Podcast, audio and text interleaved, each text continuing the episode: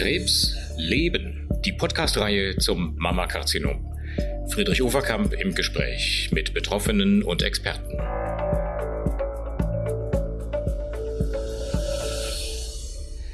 Hallo, liebe Hörerinnen, liebe Hörer, liebe Patientinnen vor allen Dingen. Es ist ein Sonntagvormittag im März. Ähm, ich sag mal guten Tag, guten Morgen, guten Abend, wann auch immer Sie diesen Podcast hören. Wir zeichnen an diesem Sonntag ähm, auf in einer Atmosphäre. Es ist noch Pandemie. Es ist noch, naja, mittelstarker Lockdown, sagen wir mal. Da wird man schon immer etwas nachdenklich. Und äh, wir haben gerade schon ein bisschen diskutiert über Corona, über Pandemie, über Impfungen. Und wir wollen mit Bezug auf den Brustkrebs, der ja das zentrale Thema dieser Podcast-Reihe ist, heute mal ein Thema aufgreifen, was ich persönlich für ganz besonders wichtig äh, halte, nämlich die Frage, die wir Ärzte uns häufig stellen, wie überbringe ich am besten schlechte Nachrichten? Oder aus Patientinnenperspektive, wie sollten schlechte Nachrichten überbracht werden? Und das ist, glaube ich, ein Thema, was man ähm, nicht unter uns Ärzten alleine diskutieren sollte, sondern unbedingt auch mit einer Repräsentantin der Patientinnen. Und äh, Eva Schumacher-Wulff äh, haben Sie schon in anderen Podcasts gehört. Sie ist auch heute wieder dabei. Hallo, Frau Schumacher. Grüße Sie. Hallo, guten Morgen. In dem Fall guten Morgen, weil wir uns hier Sonntagmorgen treffen. Genau. Äh, sozusagen Matinee-Zeit. Und ich freue mich, ähm, dass äh, der Gesprächspartner auf der ärztlichen Seite auch wieder Professor Volkmar Müller ist, ähm, der Chef der konservativen Onkologie, gynäkologischen Onkologie am Universitätsklinikum in Hamburg-Eppendorf. Hallo Volkmar. Ja, hallo. Ich freue mich auch wieder dabei zu sein.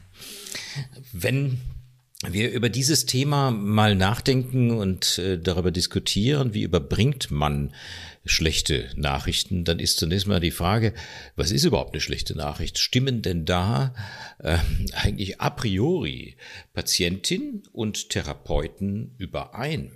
Ich sage mal ein Beispiel. Wenn eine Patientin eine Form eines Brustkrebses hat, die zum Beispiel Hormonrezeptor positiv ist und HER2 positiv, triple positiv, dann haben wir Ärzte so viele Optionen im Kopf, dass wir das Auftreten einer Metastasierung äh, vielleicht ganz anders empfinden als die Patientin in dem Moment, wo die Metastasen auftreten. Ähm, andererseits gibt es auch Situationen, wo wir schon über viele Jahre viel gemacht haben und ähm, einfach die Optionen weniger werden. Dann ist natürlich eine, ähm, eine Nachricht über eine Verschlechterung, über neu aufgetretene Metastasen etc. natürlich etwas anderes und schwieriger zu kommunizieren. Deswegen meine erste Frage eigentlich an euch beide. Was ist eigentlich eine schlechte Nachricht? Und ich würde vielleicht gerne mal, Frau Schumacher, bei Ihnen anfangen. Wie bewerten Sie, was ist für Sie wirklich eine schlechte Nachricht? Also die, Entschuldigung, die erste schlechte Nachricht, die Krebspatientinnen und Patienten erhalten, ist der Satz, sie haben Krebs. Hm. Und ich glaube, zu dem Zeitpunkt rechnet kein Mensch damit, dass es, oder die wenigsten, dass es wirklich Krebs ist. Zu dem Zeitpunkt wissen die Patienten auch nicht oder kennen nicht die Unterschiede zwischen verschiedenen Krebsarten. Ist es jetzt eine, die weniger oder mehr aggressiv ist? Ist es eine, wo mein Arzt mehr oder weniger Therapieoptionen hat? Die Diagnose Krebs wird erstmal mit Sichtum und Tod verbunden. Und ich glaube, alle weiteren dann vielleicht vermeintlich guten Nachrichten, es ist die und die Tumorart und wir haben die Angriffsstellen, das kommt dann im Laufe der Zeit, die Lymphknoten sind frei. Also es gibt ja ganz viele Stellschrauben, wo es dann wieder gute und schlechte Nachrichten geben kann. Aber die erste Nachricht, Sie haben Krebs, es ist Krebs, es ist bösartig, die ist für, für jeden erstmal schlecht. Volkmar, wie empfindest du das als gynäkologischer Onkologe? Ist für dich auch jede Nachricht eigentlich erstmal als schlechte Nachricht ähm, wahrgenommen? Ja, also ich denke, das, was eben gesagt wurde, habe ich auch nach 25 Jahren nicht vergessen. Das Wort Krebs hat für jeden die Assoziation Tod und Sterben.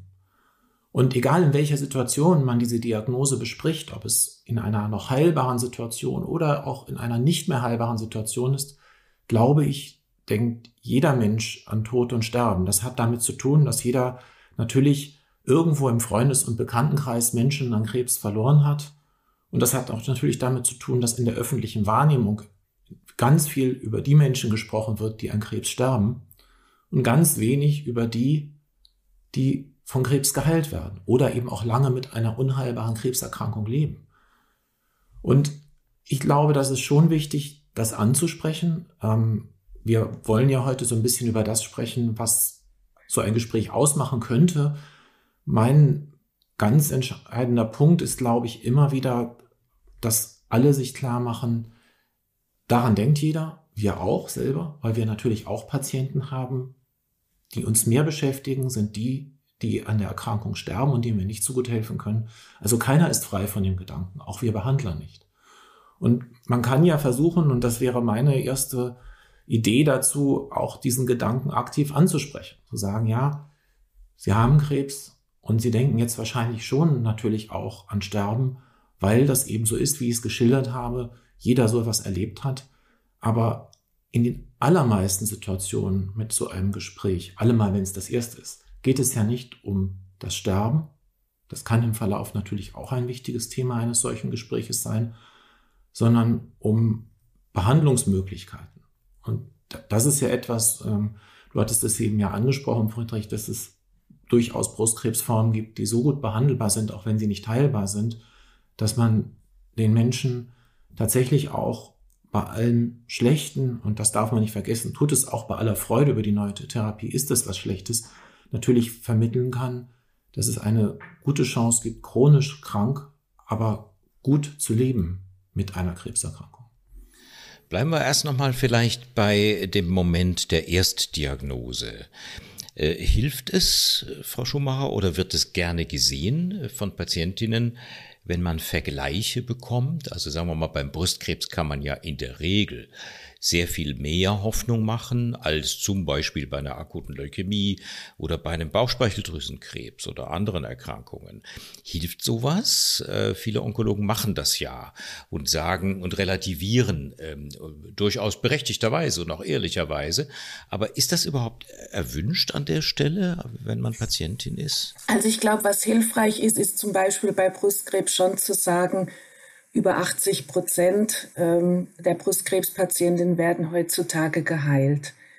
Ähm, ich glaube, sowas ist hilfreich. Aber was viele Brustkrebspatientinnen auf die Palme bringt, ist, wenn es heißt, sei froh, dass es nur Brustkrebs ist und nicht Lungenkrebs oder Pankreas oder irgendwie. Also das will man auch nicht unbedingt hören, weil auch Brustkrebs ist schlimm und verändert das Leben und nichts ist, wie es vorher war. Und das wird oft in der Gesellschaft ein bisschen runtergespielt, muss man ehrlich sagen. Ähm, obwohl die Therapien, der Weg ist ja schwer. Auch ja, die meisten überleben und natürlich ist es schön, dass bei Brustkrebs so eine hohe Überlebensrate gibt. Und natürlich ähm, hat man in dem Moment lieber Brustkrebs als eine Krebsart, wo man weiß, dass äh, nur zehn Prozent die ersten fünf Jahre überleben. Trotzdem mhm. ist es kein Grund, gerade für gesunde Menschen das so runterzuspielen und zu sagen, ach sei doch froh, dass du nur Brustkrebs hat, mhm. hast. Und das, das äh, wird oft gesagt. Mhm. Also es wird oft relativiert, das kann man doch alles in Ordnung bringen und die Brust kann man doch schön rekonstruieren und das ist doch alles nicht schlimm und kann man doch heutzutage alles machen. Die anderen sagen das sicher auch, um sich selbst zu beruhigen und um schnell diesem Gespräch, was ja auch für Bekannte, Familie, Freunde äh, schwierig ist, dem schnell wieder eine positive Richtung zu geben und zu sagen, sich selbst zu beruhigen, zu sagen, ach, ist ja jetzt gar nicht so eine schlimme Nachricht. Aber für Brustkrebspatientinnen ist es eine schlimme Nachricht und das sollte auf keinen Fall runtergespielt werden. Hm. Volkmar, gibt es so etwas wie ein, einen Goldstandard für das Erstgespräch? Oder wie stellst du dich ähm, auf die jeweilige Patientin ein, der du eröffnen musst, dass sie eine Brustkrebserkrankung hat? Also die Frage wäre ja schon eigentlich per se so gestellt, dass es, man natürlich sagen muss, nein. Ich glaube tatsächlich ist es eine unglaublich schwierige Gratwanderung zwischen dem zu sagen, okay, es ist, wenn wir jetzt vom Erstgespräch sprechen, der Großteil wird geheilt. Und das andere, und das ist mir über die Jahre und ich glaube allen, die viele Patientinnen und Frauen auf diesem Weg verfolgen, natürlich schon klar. und das finde ich super, den Hinweis, es ist ein Einschnitt im Leben. Und das darf man sich selber, glaube ich, nicht irgendwie schönreden. Und man darf auch den Frauen, und ich denke, das war der Punkt von Eva eben, ähm, man darf den Frauen auch nicht suggerieren, das alles ist ein Spaziergang, weil es gibt ja, lass es 90 Prozent Chance sein, geheilt mhm. zu werden, würde ich fast mhm. eher jetzt schon sagen, sondern es ist ein Einschnitt im Leben und wie andere Dinge ist es ein Trauma und ähm, insofern weiß ich nicht recht, ob es einen Goldstandard gibt. Ich denke, dass es eine Gratwanderung ist zwischen dem, dem ehrlichen Hoffnung machen auf eine Heilung, was man ja allen Frauen eigentlich bei der Erstdiagnose machen kann, wenn es nicht, wenn es eine lokal begrenzte Brustkrebserkrankung ist. Also die Hoffnung, aber auch zu realisieren, nicht eine übertriebene Erwartung, dass das alles ein Spaziergang wird. Das finde ich ganz wichtig. Das ist in der Tat manchmal selbstkritisch betrachtet, natürlich bei aller Euphorie, ähm, wir können so viele Frauen heilen und die Therapien werden ja auch heutzutage viel besser vertragen, ähm, darf man nicht unterschätzen. Und dann muss man ja einfach mal an sich selber denken, wie man das selber wahrnehmen würde. Und dann, glaube ich, wird der Goldstandard schon einfacher einzuhalten, ähm, nicht äh, zu viel zu erwarten von den anderen, was man selber vielleicht auch nicht leisten könnte. Ich muss jetzt kurz ähm, äh, reinspringen. Äh, Volkmar, du hast gesagt, du glaubst, die Rate ist eher 90 Prozent Überlebenszeit. Aber ich denke, es gibt schon einen Unterschied zwischen fünf Jahres Überlebenszeit und Überlebenszeit. Ja. Weil was mich mit einer späten Metastasierung nach 14 Jahren ein bisschen ärgert, ist, dass wir statistisch, wir meine ich die Frauen mit einer späten Metastasierung, die spät an Brustkrebs sterben werden, vielleicht nach 15 oder 20 Jahren, dass wir in keiner Statistik auftauchen und ähm, mit der fünf Jahres Überlebenszeit, die immer gerne kommuniziert wird, finde ich, nehmen wir der Krankheit auch Schrecken, was vielleicht schön ist für das Erstgespräch, was aber in der gesellschaftlichen Wahrnehmung der Krankheit auch wieder ähm, schlecht ist, weil es die Krankheit eben wieder verharmlost und weil es dann zu so Aussagen kommt, sei doch froh, dass sie nur äh, ne, 90 Prozent überleben, aber in Wirklichkeit ähm, überleben die die ersten fünf Jahre. Und wenn man ganz ehrlich ist, wissen wir doch gar nicht ganz genau, wer überhaupt, wie viele Menschen an Brustkrebs sterben am Ende, weil wir ja auch keine guten Register haben, die mhm. über 20, 25 Jahre die Patienten verfolgen. Aber das ist jetzt eine Randnotiz, das hat jetzt mit der Kommunikation nicht so viel zu tun, aber ich äh, muss immer gleich äh, reinspringen, wenn ich die 90 Prozent Überlebenszahl höre. Sorry. Wollen denn Patientinnen überhaupt im Erstgespräch Prozentzahlen hören? Sie haben ja Kontakt zu sehr vielen Betroffenen, Frau Schumacher, als Chefredakteurin der Zeitschrift Mama Mia, die Krebsmagazine. Ähm, wollen Patientinnen tatsächlich Statistik hören im Erstgespräch? Also ich denke, im Erstgespräch hilft so eine Zahl wie 90 Prozent schon. Ja. Okay. Ähm, anders wird es dann in der metastasierten Situation, weil da reden wir natürlich von ganz anderen Prozentzahlen, was das Ansprechen auf eine Therapie angeht oder mhm. was eine Überlebenszahl angeht. Wie lange überleben Frauen mit einem metastasierten triple-negativen Tumor im Durchschnitt? Das ist eine Zahl, bei der ich äh, bei der ganz individuell ist, ob die Patienten es wirklich hören wollen oder mhm. nicht. Und da glaube ich, beginnt auch die wirkliche Herausforderung für Therapeuten, Volkmar, du wirst das wahrscheinlich bestätigen, ähm, zu wissen oder herauszuhören, was will die Patientin denn wissen und wie viel will sie wissen und wie viel ist sie bereit jetzt aufzunehmen und, äh, und zu verkraften.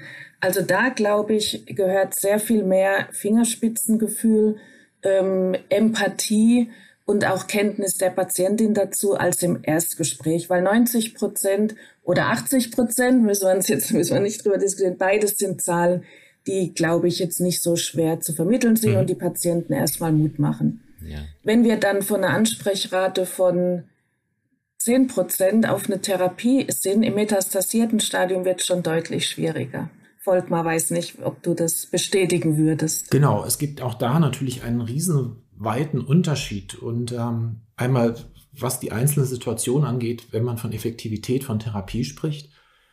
Ähm, ich bin immer so ein bisschen zurückhaltend, generell Zahlen zu nennen, weil das sind ja Medianzahlen. Und da muss man sagen, müsste man dann schon sehr genau schauen, wie die Situation der Patientin ist, weil der Median ähm, hilft, der Mittelwert, der statistische aus Studien hilft dem Patienten ja nur begrenzt, weil Da sind Frauen drin, die eine ganz schlechte Voraussetzung hatten, die tragen zu so einem Mittelwert bei.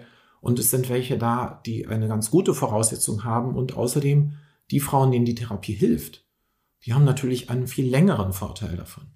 Also ich glaube, dass das, wenn Frauen fragen, dann sage ich ihnen das, wie das in den Studien war. Die können das ja eh nachlesen und das ist auch manchmal, glaube ich, dann etwas schwer einzuordnen, basierend auf dem, was ich eben gesagt habe. Und ein anderer Punkt, du hattest eben gesagt, äh, war 10% Wahrscheinlichkeit. 10% Wahrscheinlichkeit, dass eine Therapie hilft, finde ich sehr wenig.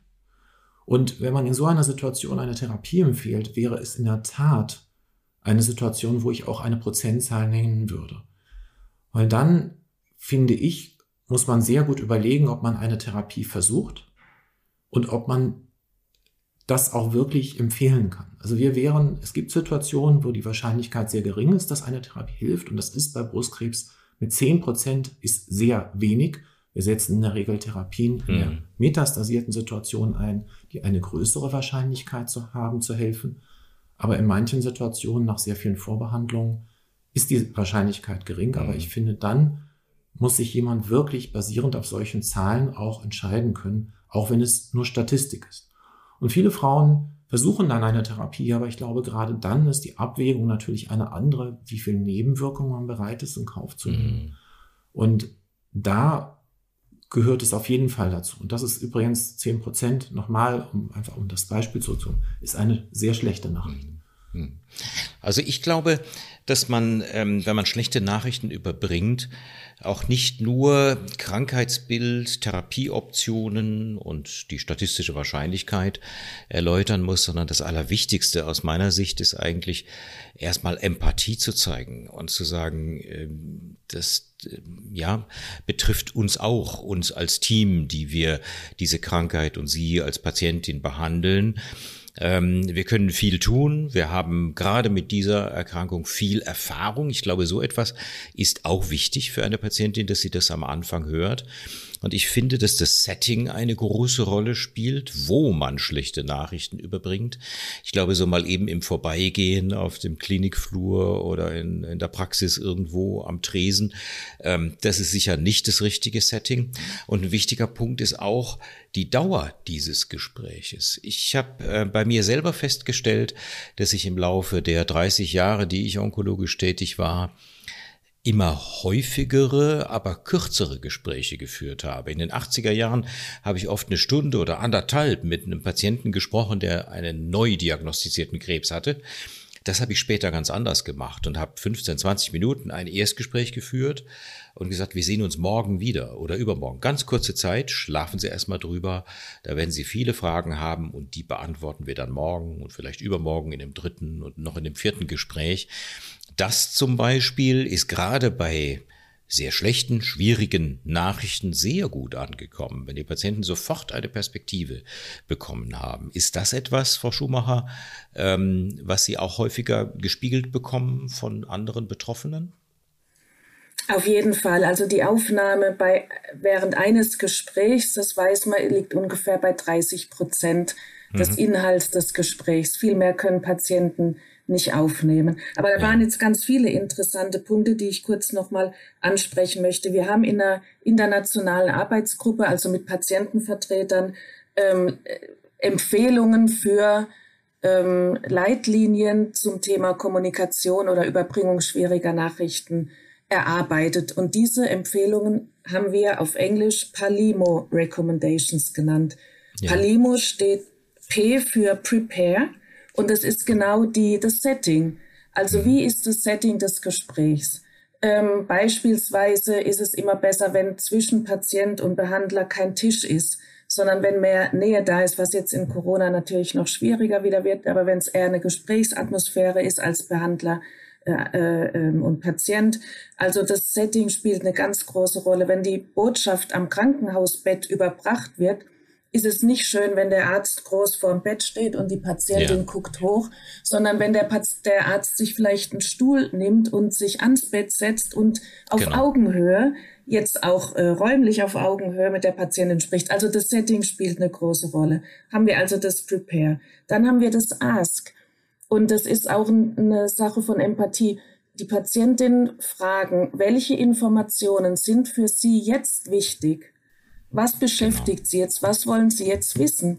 Und dann kann sie sagen, ich will die Statistik wissen. Und da wiederum, folgt mal, stimme ich dir überein, der Median, der Mittelwert bringt wenig. Aber ein von bis kann ehrlich sein und hilfreich sein. Und das von ist natürlich nicht schön meistens, aber das bis kann Hoffnung machen. Also, dass ich eher die, die, die Range zeige, die, die Spanne der, der Therapie als ähm, den Mittelwert. Also haben wir Prepare, Ask und dann kommt ein ganz wichtiger Punkt und das ist Listen. Mhm. Erstmal zuhören, was sagt die Patientin eigentlich, was will sie wissen? Genau. Wie viel Information ist für sie jetzt wichtig? Und wenn sie sagt, ich will im Moment gar nichts wissen, weil mein Kopf ist total voll und ich überlasse Ihnen mal, Sie machen das schon, dann ist es auch in Ordnung. Dann ist das der Weg der Patientin. Aber listen, was will die Patientin, was sagt sie mir und was will sie wissen, welche Informationen braucht sie? Und der letzte Punkt von Palimo ist dann Motivate. Und das ist dann das Gespräch zu sagen, welche Therapieoptionen gibt's Und es gibt immer Therapieoptionen. Also das Wort genau. austherapiert ist einfach unsäglich. Also Motivate dann einfach zeigen, es geht jetzt, auch jetzt in der Situation können wir gemeinsam den Weg weitergehen und es gibt einen Weg. Also das war, deswegen waren da jetzt ganz viele Punkte drin und mehrere kurze Gespräche sind definitiv besser als ein langes, von dem nur 30 Prozent maximal hängen bleiben. Genau. Volkmar, ist denn ähm, nach, deiner, da, nach deinem Eindruck, äh, sind die kommunikativen Fähigkeiten in der Ärzteschaft insgesamt gestiegen in den letzten 10, 15 Jahren? Siehst du da einen Trend? Ja. Also alleine schon dadurch, dass wir solche so ein Feedback bekommen vom Patienten. Das passiert mhm. natürlich auf so einer Ebene, dass man viel mehr mit Patientengruppen zusammenarbeitet. Es gibt, ich glaube, in vielen Kliniken Programme zur Kommunikation, Schulungen. Wir haben so ein Projekt, auch bei uns, bei mir kommt auch immer mal wieder jemand mit in ein Gespräch, eine Psychoonkologin, die mir dann auch ein Feedback gibt. Ähm, und Patientinnen selber sind durch Zeitschriften, durch Patientenkongresse wie diesen Mamma Mia-Kongress mit 4000 Teilnehmern, vielleicht auch ein bisschen durch unseren Podcast, das ist ja das, weshalb wir uns hier am Sonntagmorgen jetzt treffen. Genau. Besser darauf vorbereitet, auch selber zu schauen, was ist wichtig in so einem Gespräch. Denn so ein Gespräch ist natürlich, da läuft oft von Ärzteseite was schief, aber es läuft eben auch manchmal von Patientenseite was schief. Mhm. Falsche Erwartungen, dann genau. der Druck, man muss jetzt ganz schnell was besprechen, ganz schlechte Situation. Das war eben der Krankenhausflur oder das Krankenhausbett, wo man sich nicht hinsetzen kann. Schlimme Situation und passiert aber immer mal wieder, weil ich dann hm. ein schlechtes Gewissen habe, ich habe nicht viel Zeit und dann hm. sitzt da eine Patientin, will was wissen und statt dann zu sagen, wissen Sie, wir müssen in Ruhe sprechen, lassen Sie uns das bitte vertagen, hat man dann natürlich das schlechte Gewissen und macht es manchmal dann auch nicht gut. Und genau. ich weiß, vor einigen Wochen, dann hatte ich Freitag auch so ein Gespräch am Krankenhausbett. Und das war genau solche Situationen, kein Stuhl da.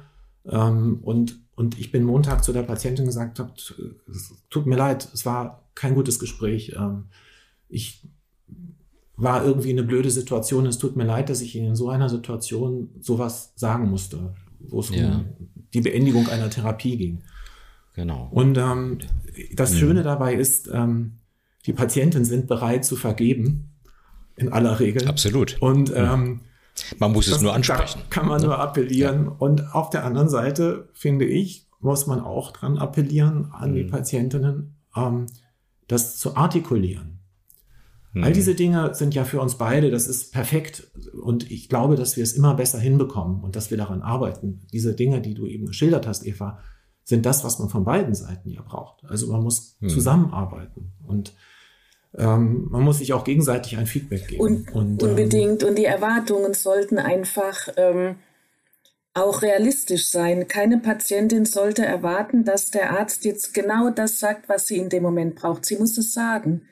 Sie muss ganz deutlich sagen, was brauche ich, was ist mir wichtig, im besten Fall Fragen schon im Voraus notieren, sich gut überlegen, wobei überlegen reicht nicht, weil in dem Moment hat man es, wo der Arzt vor einem steht, hat man es in der Regel vergessen, also aufschreiben ist besser, ja. aber ganz mhm. klar sagen, was ist mir wichtig und nicht erwarten, dass jetzt jeder, und das ist nicht nur der Arzt, das ist ja auch das Umfeld, dass jeder jetzt genau das Richtige in dem Moment sagt, weil viele sind unsicher. Und viele sagen dann Dinge, die die Patientin vielleicht noch mehr verletzen, auch im Umfeld. Wie viele Leute sagen, alles wird gut und ich weiß aber, es wird nicht gut. Also so Sachen. Aber man muss immer wieder auch selbst ähm, ganz klar kommunizieren, was will ich wissen, was brauche ich, was tut mir gut und äh, nicht nur erwarten, dass jeder sich jetzt so verhält, wie es mir gut tut. Absolut. Und wir genau. haben auch viele Schulungen für Patienten, in denen wir so Kommunikationstrainings machen. Also ganz, ganz wichtiger Punkt. Beide Seiten. Kommunikation ist keine Einbahnstraße. Und mhm. beide müssen in, in, in, ihre Richtung fahren und sich treffen und äh, einen Weg finden, gemeinsam zu kommunizieren. Ganz wichtig.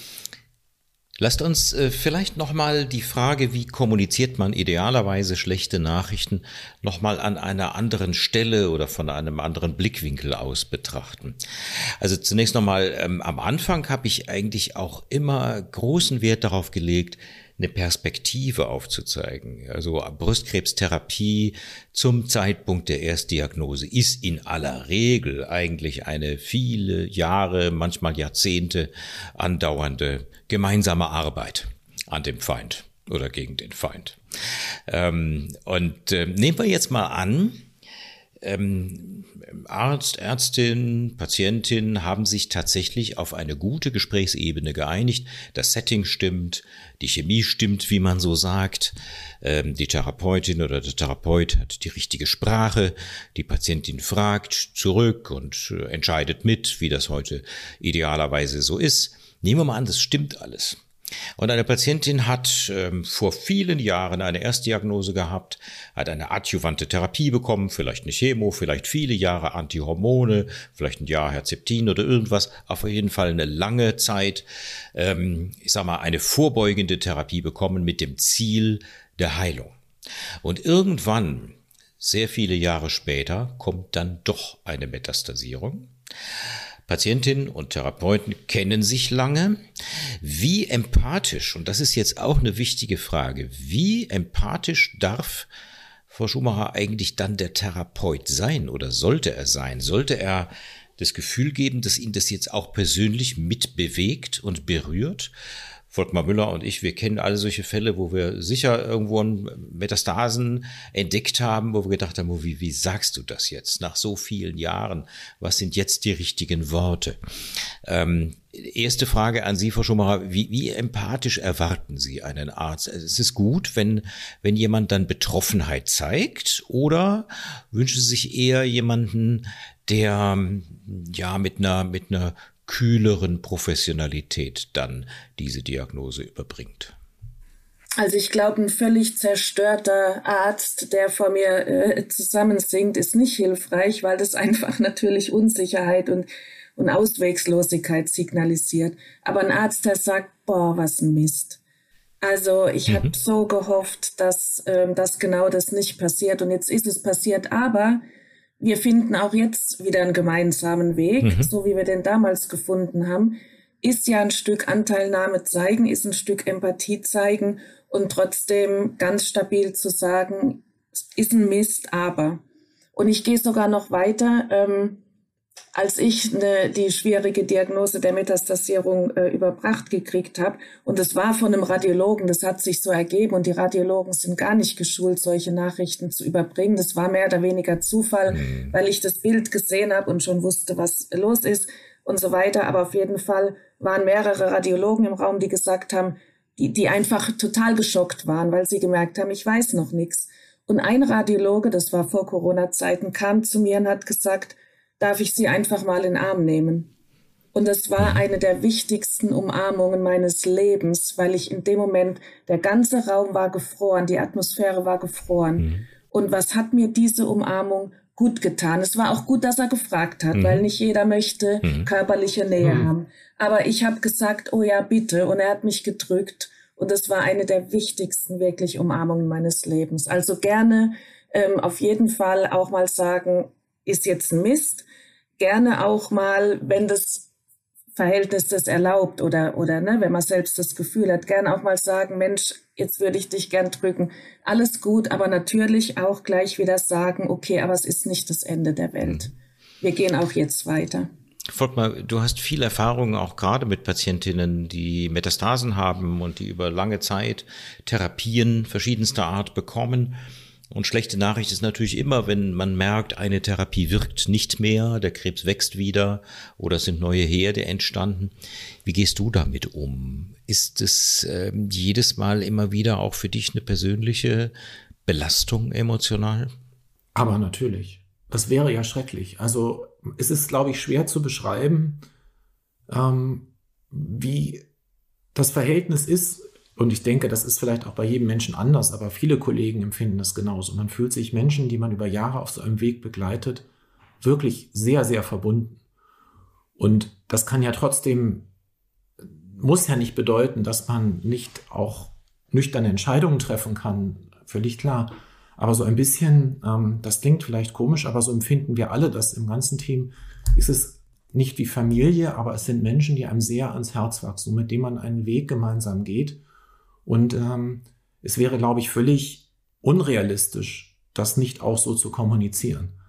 Und selbst Menschen, die einem vielleicht am Anfang ein bisschen sperrig sind und äh, nicht die Sympathieträger, eigentlich kann ich mich an niemand entsinnen, der einem nicht ans Herz wächst mhm. und wo man nicht auch diese Menschen auf diesem schweren Weg wirklich bewundert. Und ähm, ich, ich kann mir einfach nicht vorstellen, dass man das hinter, damit hinter dem Berg hält mit der Emotion.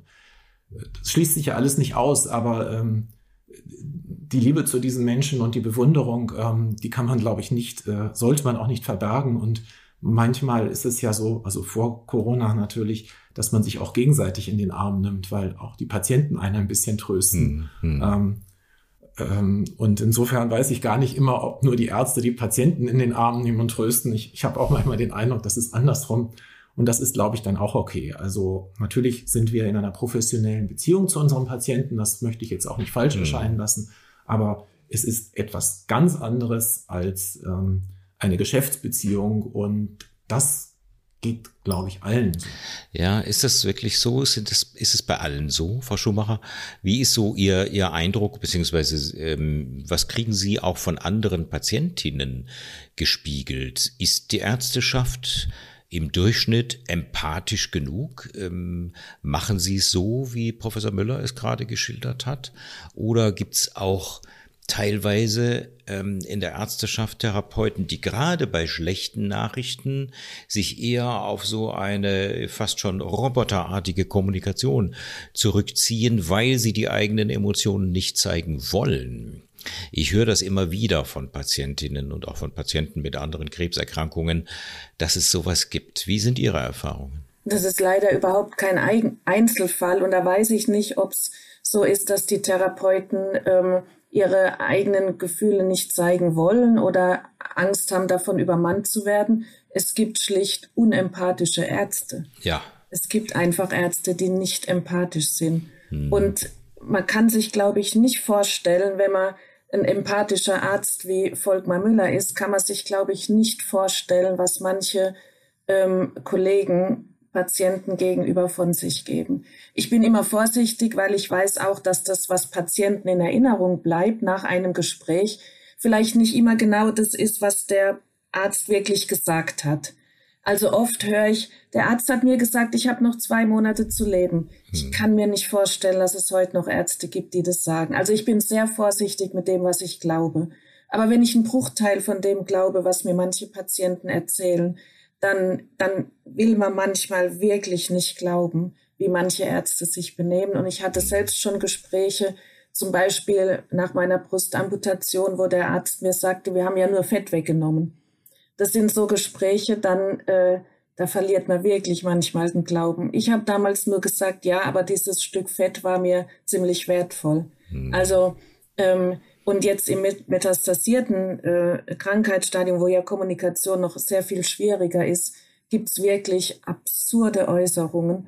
Und äh, da ist, glaube ich, noch ganz viel zu tun. Und ich ähm, versuche auch immer Patienten zu sagen, dass sie es rückspiegeln sollen, dass mhm. sie sagen, und wenn es ein Tag später ist und sie erstmal drüber schlafen müssen, aber dass sie mhm. sagen, Herr so und so, Frau so und so, also das hat mir überhaupt nicht gut getan, das Gespräch, und ich hätte schön gefunden, wenn Sie vielleicht so und so gesagt hätten, weil ich glaube, nur Ärzte, die regelmäßig damit konfrontiert werden, dass vielleicht die Art der Kommunikation ein absoluter Fehltritt war. Ich glaube, nur die haben auch die Chance, sich zu, zu ändern Richtig. und vielleicht auch ihr ja. Verhalten zu hinterfragen. Machen auch nicht alle, aber wenn es nur wenige dann machen, dann ist, glaube ich, viel gewonnen. Also es gibt wirklich ganz, ganz große Unterschiede und als Patient ist man wirklich ähm, in der glücklichen Lage, wenn man einen empathischen Arzt hat, weil ich glaube, das ist in der Zeit ganz, ganz wichtig. Also ich sehe das genauso wie Sie und vielleicht ist es ja auch ein Mehrwert dieses Podcasts, dass immer mal wieder auch ähm, Betroffene, die uns jetzt zuhören,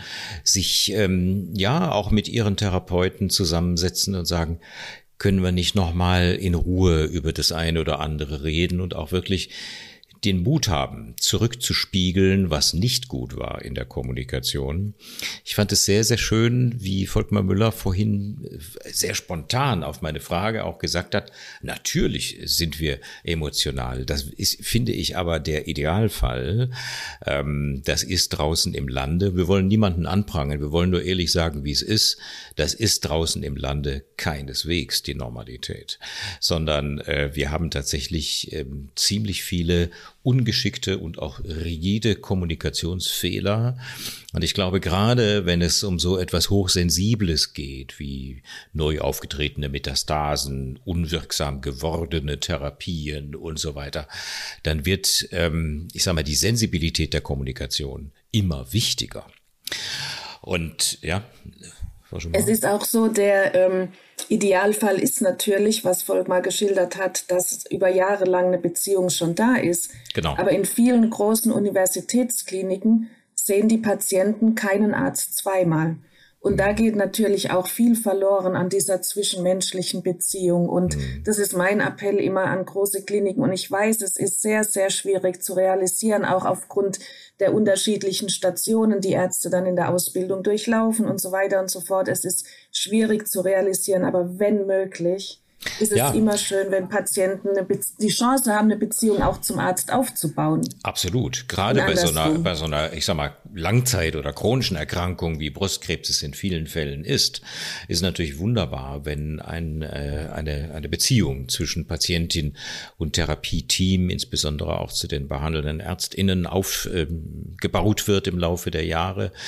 Aber man muss leider auch sagen, Kommunikation wird bis heute in der Ausbildung zum Onkologen nur am Rande gelehrt. Weil es gibt so Naturtalente, die auch das einfach mitbringen und die, das fand ich wirklich super schön vorhin, die ganz spontan sagen, selbstverständlich ist das so, aber das, was du empfindest, Volkmar, das ist nicht, ähm, nicht allen gleichermaßen gegeben, sind trotzdem oft tolle Ärzte, die viel wissen, ja, und, und ähm, ich glaube, richtige Therapieentscheidungen fällen und die richtigen Weichen stellen, aber noch lange nicht die Begabung haben, tatsächlich kommunikativ geschickt auch schwierige Nachrichten überbringen zu können. Das wird eben nicht gelehrt bisher oder nur sehr oberflächlich jedenfalls. Ähm, Onkologie ist ein hochkommunikatives Fach geworden fast schon vergleichbar mit Psychiatrie oder Psychotherapie.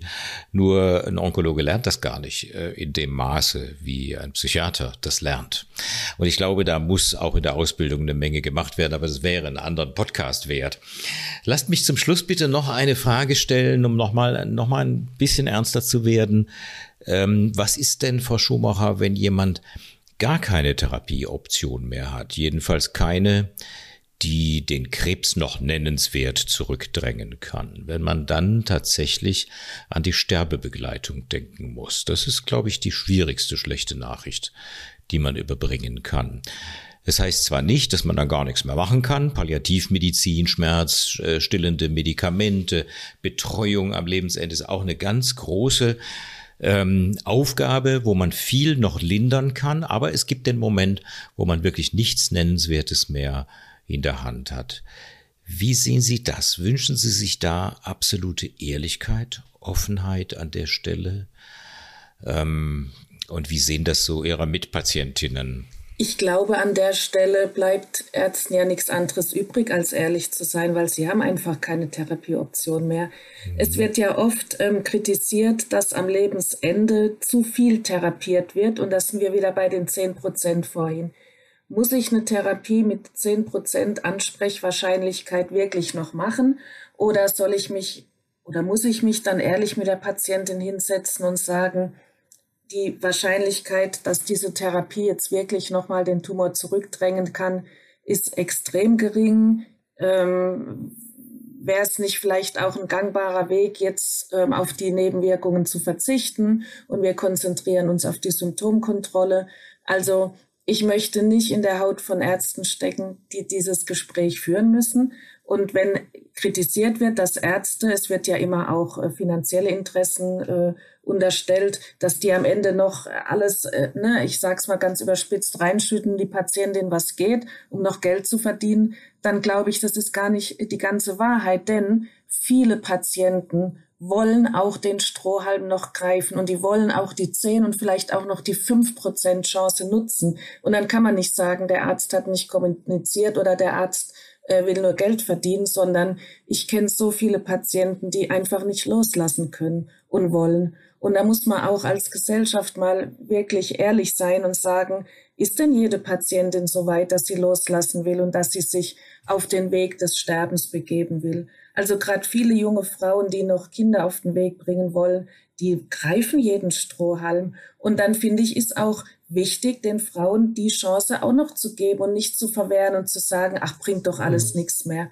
Ich glaube, solange die Patientin sagt, ich bin aber bereit, es noch auszuhalten und ich will das noch ausprobieren, wohl wissend, dass es eine ganz geringe Chance gibt, ähm, dann finde ich, muss man der Patientin oder dem Patienten auch die Möglichkeit noch geben auch äh, wenn man als Arzt gar nicht so davon überzeugt ist. Aber das Gefühl zu haben als Patient, da wird mir irgendwas vorenthalten, möglicherweise die Chance, ist auch schwierig.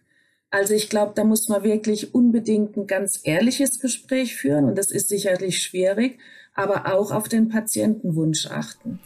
Wollen wir dazu auch die ärztliche Sicht noch hören, Volkmar? Die ist zur Patientensicht zu, ich würde sagen, 100 Prozent identisch.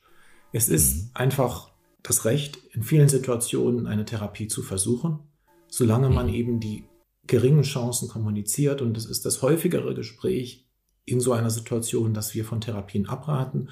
Und ein Teil der Frauen entscheidet sich eben und aus, finde ich, dann auch, wie eben schon gesagt, auch nachvollziehbaren Gründen doch dafür etwas zu versuchen. Es gibt selten Situationen, wo man das halt gar nicht vertreten kann, wo keine Therapie mehr, keine systemische tumorgerichtete Therapie mehr geht, wo man das ja. einfach ablehnen muss, den Therapiewunsch. Aber in vielen Situationen ist es eben eine Option und dann ist halt so unsere Empfehlung, und das glaube ich ist immer so, Rat eben zur symptomorientierten Therapie. Bei Therapiewunsch denken wir aber oft in den Tumorboards eben auch noch eine Empfehlung oder sprechen wir eine Empfehlung aus oder eine Option und das, denke ich, ist dann genau das Recht, nur eben gut informiert. Und ein wichtiger Punkt ganz zum Schluss vielleicht ist, klar zu machen in so einem Gespräch, dass eben die Entscheidung gegen eine systemische, tumorgerichtete Therapie nicht das sofortige Sterben bedeutet oder die Verschlechterung ja. des Allgemeinzustandes. Was wir ja alle oft erfahren, ist, dass es dem Patienten ohne eine Therapie noch eine ganze Zeit, und zwar oft auch eine überraschend lange Zeit, besser geht. Das ist vielleicht nochmal so ein wichtiger Punkt für das Gespräch, wir würden keine Tumortherapie mehr empfehlen, weil ähm, da überschätzt man, glaube ich, manchmal auch selber so als Therapeut den Effekt seiner Therapien. Absolut. Ich danke euch ganz, ganz herzlich für dieses sehr offene und tiefe Gespräch. Frau Schumacher-Wolf, Volkmar Müller, ganz herzlichen Dank. Und jetzt haben wir eine Dreiviertelstunde fast geredet, ohne ein einziges Medikament zu besprechen. Daran sieht man eigentlich, liebe Patientinnen, meine Damen und Herren, wie wichtig das Thema Kommunikation ist. Wir könnten eigentlich noch ein Stündchen dranhängen, aber ich glaube, wir haben viele Facetten besprochen, die unter diesem Thema, wie überbringt man schlechte Nachrichten, wie sollten sie überbracht werden, wichtig sind. Einfach mal drüber nachdenken Und wer einen Gedanken hat, den wir hier nicht besprochen haben, schicken Sie uns gerne eine Mail, rufen Sie an, schreiben Sie uns, einem von uns dreien, am besten mir, overcamp.onkowissen.de, einfach eine E-Mail und dann machen wir vielleicht nochmal einen Podcast dazu. Vielleicht tragen wir auch ein bisschen dazu bei, dass diese kommunikative Ebene noch besser wird. Ich glaube, da gibt's viele To-Dos und viele Lernprozesse auf beiden Seiten, aber vor allen Dingen auch in der Ärzteschaft. Und vielleicht können wir ein bisschen dazu beitragen, dass dieser extrem wichtige Teil der Betreuung von Patientinnen noch besser wird. Dankeschön fürs Zuhören, den Betroffenen alles Gute und Ihnen allen, meine Damen und Herren, bis demnächst. Tschüss.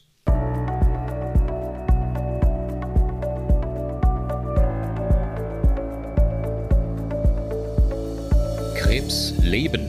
Die Podcastreihe zum Mammakarzinom. Friedrich Overkamp im Gespräch mit Betroffenen und Experten. Mit freundlicher Unterstützung von Sando Deutschland und Hexal.